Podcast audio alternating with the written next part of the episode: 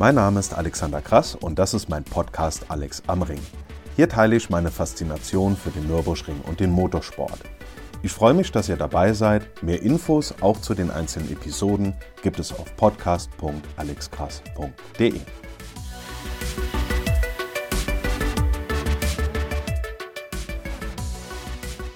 Pünktlich zum Start der Saison 2023 auf dem Nürburgring werfen wir in mehreren Episoden mal einen Blick auf die verschiedenen Epochen der Geschichte des Nürburgrings, grob gesagt von Mitte der 20er Jahre bis zur Eröffnung der Grand Prix-Strecke im Jahr 1984.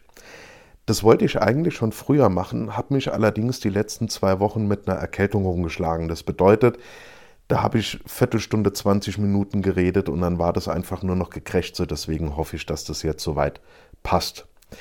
Ich habe zwar irgendwann letztes Jahr schon mal eine Episode zu den Anfangszeiten des Nürburgrings veröffentlicht, die lassen wir jetzt aber einfach mal so liegen und beginnen von vorne. Natürlich, und ich denke, das ist in diesem Kontext klar, wird das jetzt kein sehr, sehr tiefer Blick auf verschiedene Aspekte, sondern ich möchte einfach mal einen Überblick über die groben Handlungsstränge geben, was sich halt eben in diesen einzelnen Epochen in der Nürburgring-Geschichte getan hat.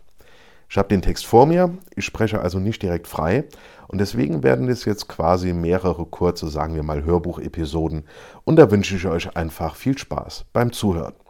Also, Epoche 1, die Anfänge des Nürburgrings. Zeitlich befinden wir uns in den Jahren nach dem Ersten Weltkrieg. Deutschland war als Verlierer dieses Krieges durch Reparationsforderungen und weitere Einschränkungen, die im sogenannten Versailler Vertrag festgelegt wurden, wirtschaftlich stark geschwächt. Die Arbeitslosigkeit war hoch und ganze Regionen rutschten in die Verarmung. Eine dieser Regionen war der damalige Landkreis Adenau. Schon viele Landräte hatten ihr Möglichstes versucht, den Kreis aus der Armut zu retten, die Bedingungen waren aber alles andere als günstig. Karge Böden verhinderten eine ertragreiche Landwirtschaft, Berge und Täler sowie kleine Flüsse und schlechte Straßen machten die Eifel für die Industrie nicht sonderlich interessant. Wer konnte, versuchte, die Region zu verlassen. Ein Mann, der vorher schon viel Erfahrung in Ministerien in Berlin gesammelt und dort vor allem viele Kontakte geknüpft hatte, kam 1924 als neuer Landrat nach Adenau, Dr. Otto Kreuz. Schon vorher war die Idee aufgekommen, dass es die Region doch wirtschaftlich beleben würde, wenn man Straßen zusammenschließen und darauf Rennen veranstalten würde, genauso wie es im nahegelegenen Niedecken schon gemacht wurde. Der neue Landrat war auch begeistert von der Idee. Er stellte allerdings eine Bedingung. Es sollte eine neue Rennstraße gebaut werden, unabhängig von jeglichem Verkehr und damit sicher. Doch der Kreis war arm, sogar der ärmste in ganz Preußen. Die Finanzierung des Projektes stellte also das größte Problem dar. Letztendlich wurde beschlossen, die Strecke als sogenannte Notstandsarbeit im Rahmen der produktiven Erwerbslosenfürsorge, im Prinzip vergleichbar mit einer Arbeitsbeschaffungsmaßnahme, bauen zu lassen. Zumindest große Teile der Baukosten konnten damit bezahlt werden, darüber hinaus wurde unzähligen Menschen Arbeit gegeben, die sonst keine finden konnten, dazu kommen wir aber gleich nochmal. Kreuz hatte drei große Aspekte, die ich gerne den Kreuzschen Urzweck nenne. Förderung des Motorsports, Förderung der Automobilwirtschaft und Förderung des Tourismus in der Region. Dem Motorsport sollte eine Strecke gebaut werden, die zwar sicher, aber doch wiederum eine solche Herausforderung sein sollte, dass hier der deutsche Motorsportnachwuchs ausgebildet werden konnte. Der Fahrzeugindustrie sollte ein Testfeld gegeben werden, welches das Material erbarmungslos belasten sollte, sodass alles, was auf dieser Strecke besteht, auch im normalen Straßenverkehr bestehen würde. Der Region sollte ein Touristenmagnet gegeben werden, denn, denn Rennsportfans würden hier Eintritt zahlen, essen und trinken, übernachten, einkaufen, tanken, Souvenirs kaufen und vieles mehr. Kurz gesagt, sie würden einfach Geld in der Region lassen, das Geld, das die Menschen so dringend brauchten. Mit dieser Argumentation konnte Kreuz in langen Verhandlungen die entsprechenden Stellen überzeugen und schon im Sommer 1925 konnte mit den ersten Arbeiten begonnen werden. Baumaterial gab es in der Region in Hülle und Fülle. Es wurde einfach Basalt verwendet. Kurz zum Hintergrund. Flüssiges Gestein unter der Erde ist Magma. Wenn der Vulkan ausbricht, nennt man es Lava und je nach chemischer Zusammensetzung entsteht daraus ein sehr festes Gestein und das nennt man Basalt. Davon gibt es in der Region um die Hohe Acht und generell in der Eifel Unmassen. Für den Streckenbau war also mehr als genug Baumaterial vorhanden. Der Bau ging also los, aber was genau wurde gebaut? Eine Gesamtstrecke mit über 28 Kilometern Länge, eingeteilt in eine über 7 Kilometer lange Südschleife, eine mehr als 22 Kilometer lange Nordschleife sowie eine Start- und Zielschleife im Verbindungspunkt dieser beiden großen Schleifen, an der die Rennen gestartet wurden und an der sich mit Rennleitung, Boxen, Fahrerlager, Haupttribünen und viele mehr die für die Rennen notwendigen Anlagen befanden. Die Streckenführung wurde nach mehreren Kriterien ausgewählt, unter anderem natürlich nach der möglichst hohen Schwierigkeit der Strecke, allerdings auch, um die Strecke an Basaltvorkommen vorbeizuführen und um damit Transportkosten zu sparen. Geländefragen spielten natürlich auch eine Rolle. Mittlerweile hatte sich sogar ein Name für die Strecke ergeben. Am 30. Oktober 1925 wurde mit Nürburgring dieser Strecke der Name gegeben, der heute in der ganzen Welt bekannt ist. Zeitgleich arbeiteten bis zu 2300 Menschen an der Strecke. Wie bereits gesagt, waren dies allesamt vormals ungelernte Arbeitslose, die aus den umliegenden Regierungsbezirken in die Eifel kamen dort zum Teil während der Zeit ihrer Tätigkeit in Baracken an der Baustelle untergebracht wurden und damit auch schon einen Teil ihres Lohns in der Eifel ließen, was zu ersten wirtschaftlichen Impulsen in der Region führte. Diesen Menschen wurde eine Zukunft gegeben. Sie verdienten nicht nur Geld, sondern lernten eine konkrete Arbeit und hatten zudem auch mit dem Bau des Nürburgrings ein weltweit bekanntes Projekt in ihrem Lebenslauf stehen. Fast zwei Jahre wurde an der Strecke gebaut und zwar mit Handarbeit, fast schon im Stile der alten Römer. Das Straßenbett wurde ausgehoben, dann wurden größere Basaltbrocken als Packlage hineingelegt, nach oben hin wurden die Basaltbrocken dann immer kleiner. Verschlossen wurde die Strecke dann auf der Südschleife mit Asphalt, auf der Stadtzielschleife mit Beton und auf der Nordschleife mit Teer.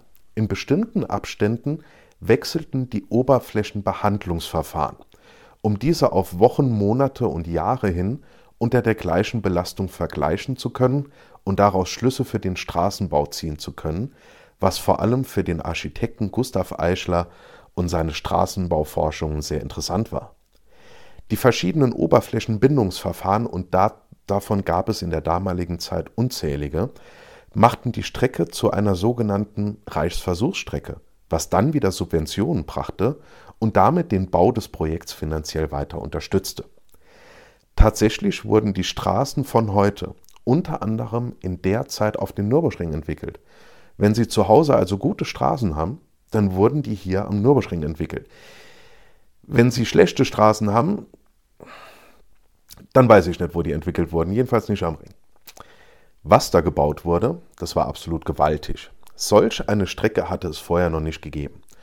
Über 28 Kilometer lang, mehr als 170 Kurven verschiedenster Radien, hängend, überhöht, einsehbar, blind, Hundekurven, bergauf, bergab, mit Sprunghügeln und Kuppen, Bodenwellen, heftigen Steigungen und bremsenmordenden Gefällen, einem Höhenunterschied von 150 Metern pro Weg nach Müllenbach und dann wieder zurück und 300 Meter nach Breitscheid wieder 290 Meter Unterschied zwischen Breitscheid und der Hohen Acht und dann über die ganzen Auf und Abs zurück zu Start und Ziel. Kurz gesagt, einfach gewaltig, fordernd und in dieser Form einzigartig. Vor allem aber, und das sehen wir heute noch bei jeder Runde und bei jedem Besuch, wunderschön. So wartete die internationale Motorsportwelt gespannt auf die Eröffnung, die für Mitte Juni 1927 vorgesehen war.